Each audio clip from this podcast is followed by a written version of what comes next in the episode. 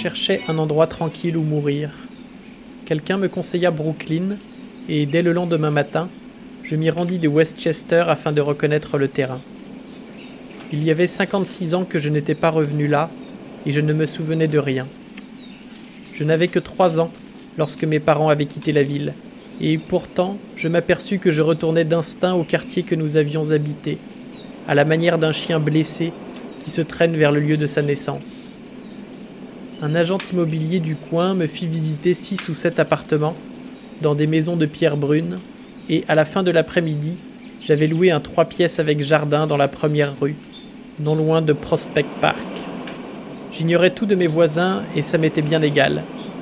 Tous travaillaient de 9 à 17 heures, aucun n'avait d'enfants, et l'immeuble serait donc relativement silencieux. Plus qu'à toute autre chose, c'était à cela que j'aspirais. Une fin silencieuse à ma vie triste et ridicule.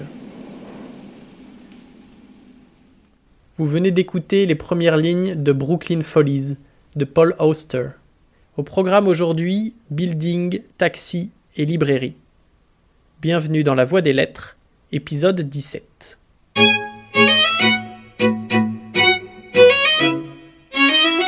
Avant de disséquer le livre du jour, je voudrais remercier toutes les auditrices et tous les auditeurs, c'est-à-dire vous, grâce à qui le podcast a atteint les 1000 téléchargements il y a deux dizaines de jours. Pour remercier les addicts à la voie des lettres et fêter un tel audimat, un grand jeu a été dignement organisé et l'œuvre dont nous discutons aujourd'hui est directement proposée par la grande gagnante, qui se reconnaîtra dans cette introduction discrète.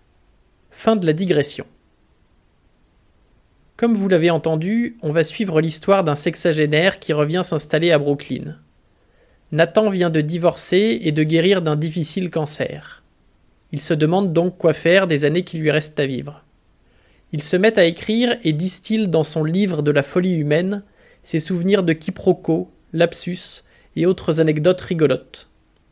Il commence à s'habituer à cette vie diablement solitaire, mais rencontre par hasard, derrière le comptoir d'un bouquiniste, son neveu Tom. Avant de se diriger vers lui, il l'observe discrètement et voit un trentenaire diaphane, adipeux, ayant perdu toute la niaque de l'adolescent dont il se rappelait. Une fois le choc des retrouvailles dissipé, ils se retrouvent autour d'un déjeuner, à la diététique discutable, et se racontent leur vie pendant la dizaine d'années où ils se sont perdus de vue. À cette époque, Tom obtenait brillamment sa licence et s'apprêtait à poursuivre des études de littérature américaine.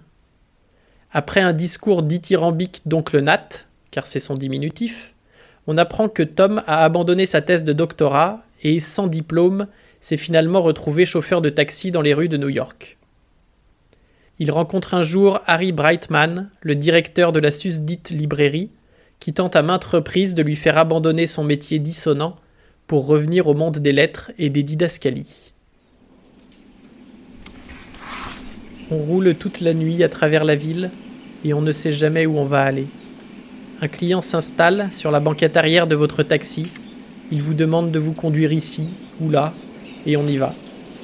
Riverdale, Fort Greene, Murray Hill, Far Rockaway, la face cachée de la Lune. Chaque destination est arbitraire, chaque décision dépend du hasard. On flotte, on va et vient, on y court aussi vite qu'on peut, mais on n'a pas vraiment son mot à dire.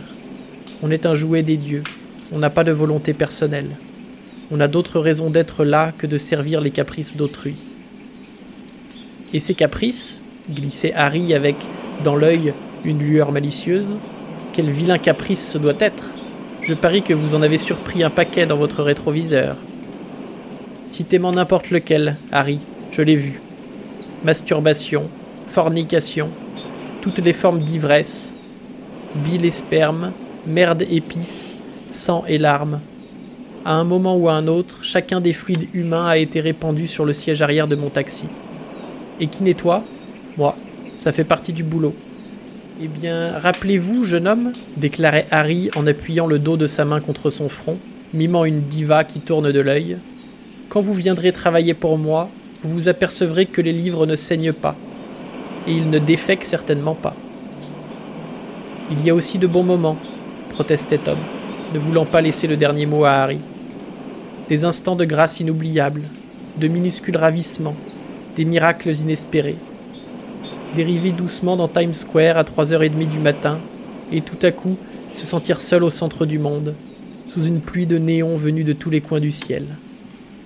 Ou bien pousser le compteur au-delà de 70 miles sur le Belt Parkway juste avant l'aube et sentir par la vitre baissée l'odeur de l'océan.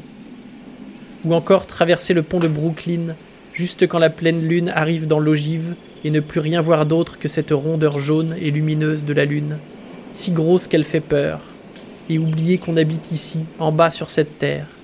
Imaginez qu'on vole, que le taxi a des ailes et qu'on vole pour de bon dans l'espace. Aucun livre ne peut reproduire des choses pareilles. C'est d'une réelle transcendance que je parle, Harry, d'abandonner son corps et d'entrer dans la plénitude et l'épaisseur du monde. Pas besoin de conduire un taxi pour ça, mon garçon. N'importe quelle bagnole fait l'affaire. Non, il y a une différence. Avec une voiture ordinaire, vous perdez l'aspect corvé de la chose, et il est essentiel à toute l'expérience. L'épuisement, l'ennui, l'abrutissante monotonie de tout ça. Et puis, tout à coup, on perçoit soudain une petite bouffée de liberté, un instant ou deux de béatitude authentique, ineffable. Mais il faut payer. Sans corvée, pas de béatitude. Mais ne nous y trompons pas. Ce dialogue déborde de mauvaise foi et Tom ne joue les difficiles que pour le plaisir. Cette contradiction vaut bien un fromage, sans doute. Oups. Excusez-moi, on dirait que mes fiches se sont mélangées. Je disais donc qu'après avoir disserté pendant des heures sur les avantages qu'offrait la vie derrière un moteur diesel, Tom finit par accepter, à 30 ans, l'offre d'emploi d'Harry à la librairie. Il découvre alors un tout autre personnage, Harry lui révélant son secret, un passé d'escroc sous le signe de l'avidité, sur lequel je ne m'étends pas pour vous laisser la surprise. Il y a aussi de nombreux personnages qui gravitent autour de Harry et son disciple mais la seule qui nous intéresse pour l'instant est Aurora, la petite sœur de Tom. Adolescente, elle ne supporte pas son beau-père et finit par fuguer de la maison familiale. Elle revient quelques années plus tard avec sa fille Lucie, d'à peine quelques mois, qu'elle confie à sa mère avant de disparaître à nouveau. Elle revient chercher sa fille un an plus tard et redisparaît après deux jours. Elle clignote ainsi dans la vie de Tom, qui, à l'époque de l'intrigue, n'a plus de nouvelles depuis quelques mois, c'est-à-dire après qu'Aurora soit venue lui annoncer son mariage avec un ancien drogué, sauvé par la religion et désormais croyant convaincu. Et un beau jour, qui vient frapper à la porte de Tom, en plein New York? Sa nièce Lucie, neuf ans, débarquée en bus d'on ne sait où, mystérieusement muette et sans le moindre message de sa mère. Après s'en être occupé quelques semaines à New York, Tom et Nathan décident de la confier à une lointaine demi-sœur qui vit dans le Vermont avec son mari avocat et leurs deux enfants. Ils montent tous les trois dans la vieille voiture de Nathan et commencent à tailler la route. Pourquoi je m'attarde sur ces détails sans importance? Parce que la vérité de l'histoire se trouve dans les détails et que je n'ai pas le choix. Il me faut la raconter exactement telle qu'elle s'est passée. Si nous n'avions pas pris cette décision de quitter l'autoroute à Brattleboro et de suivre le bout de notre nez jusqu'à la route 30, un grand nombre des événements rapportés dans ce livre n'auraient jamais eu lieu. Je pense tout spécialement à Tom en disant cela. Lucie et moi, nous en avons profité aussi, mais pour Tom, héros longanime de ses Brooklyn Follies, ce fut sans doute la décision la plus importante de sa vie. Au moment même, il ne pouvait en soupçonner les conséquences, deviner le tourbillon qu'il avait déclenché. Comme la poupée de Kafka, il se croyait simplement en quête d'un changement d'air et puis, tout à coup, parce qu'il avait quitté une route pour en prendre une autre, la fortune lui a tendu les bras et l'a emporté dans un autre monde. Le réservoir d'essence était presque vide, nos ventres étaient presque vides, nos vessies étaient pleines. À 15 ou 20 miles environ au nord-ouest de Brattleboro, nous nous sommes arrêtés pour déjeuner dans un restaurant minable à l'enseigne de chez Dot. Alimentation et carburant, indiquaient fort à propos les panneaux routiers, et c'est dans cet ordre que nous avons décidé de satisfaire nos besoins. Restauration chez Dot, et puis le plein d'essence à la station Chevron de l'autre côté de la route. Ici aussi, notre décision irraisonnée d'agir d'une façon et non d'une autre a eu sur la suite de l'histoire un effet significatif. Si nous avions commencé par faire le plein, Lucie n'aurait jamais pu réussir son éblouissant coup de maître. et nous aurions certainement, comme prévu, poursuivi notre route jusqu'à Burlington. Mais parce que le réservoir était encore vide quand nous nous sommes mis à table, l'occasion s'est soudain présentée et la petite n'a pas hésité. Cela nous parut catastrophique au moment même.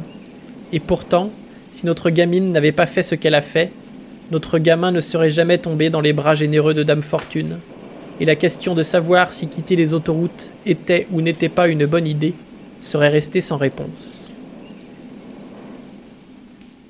On retrouve dans Brooklyn Follies cette facilité typiquement américaine à raconter des histoires, qui fait parfois penser aux nouvelles diablement rythmées de Stephen King. Paul Aster est né en 1947 à Newark, dans la banlieue de New York. Il étudie la littérature, notamment française, à l'université de Columbia, située à Manhattan, au milieu des buildings. Il écrit depuis ses 12 ans mais ne commencera à être connu qu'en 1986, à presque 40 ans. Nombre de ses romans mettent en scène la ville de New York, et en particulier l'arrondissement de Brooklyn qui lui est cher. Son treizième roman ne fait pas exception. Brooklyn Follies est publié en 2005 et est un hommage à la ville de New York à la veille des attentats du 11 septembre. J'ai beaucoup aimé la diversité des personnages, à la fois crédibles et touchants, et surtout la façon dont ils se rencontrent, plus ou moins fortuite, mais jamais anodine. Derrière l'écriture résolument moderne pointe tout de même un idéal, comme un paradis perdu que chaque protagoniste cherche à sa manière à recréer. Nathan nous partage le sien dans l'extrait qui suit. Je veux parler de bonheur et de bien-être, de ces instants rares et inattendus où la voix intérieure se tait et où l'on se sent à l'unisson avec le monde. Je veux parler du temps qu'il fait au début de juin, d'harmonie et de repos béat, de rouge-gorge, de pinsons jaunes et de merle bleu, filant entre les feuilles vertes des arbres. Je veux parler des bienfaits du sommeil, du plaisir de manger et de boire, de ce qui arrive au cerveau quand on sort dans la lumière du soleil de 14 heures et qu'on sent autour de soi la chaude étreinte de l'air. Je veux parler de Tom et de Lucie, de Stanley Chowder et des quatre jours que nous avons passés à l'auberge Chowder, des pensées que nous avons pensées, et des rêves que nous avons rêvés en haut de cette colline, dans le sud du Vermont. Je veux me rappeler les crépuscules céruléens, les eaux langoureuses et rosées, les jappements des ours, la nuit, dans les bois. Je veux me rappeler tout cela. Et si tout c'est trop demandé, alors une partie. Non, plus qu'une partie. Presque tout. Presque tout. Avec des blancs réservés pour ce qui manque. En résumé, Brooklyn Follies est une belle épopée citadine, un judicieux dialogue entre individus diamétralement distants, avec une certaine crudité dans le langage, voire une absurdité, mais jamais contradictoire ni badigeonné de diphtongues. Parfois dichotomique mais pas discriminante. D'une acidité aussi distrayante qu'un disquaire boudiné, visionnant sur son ordinateur un didacticiel en diagramme conditionnel. Une joyeuse dystopie, dissymétrique à souhait, sans diaspora, diffuse comme un arrondissage de diamants perpendiculaires contre duquel on ne peut rien.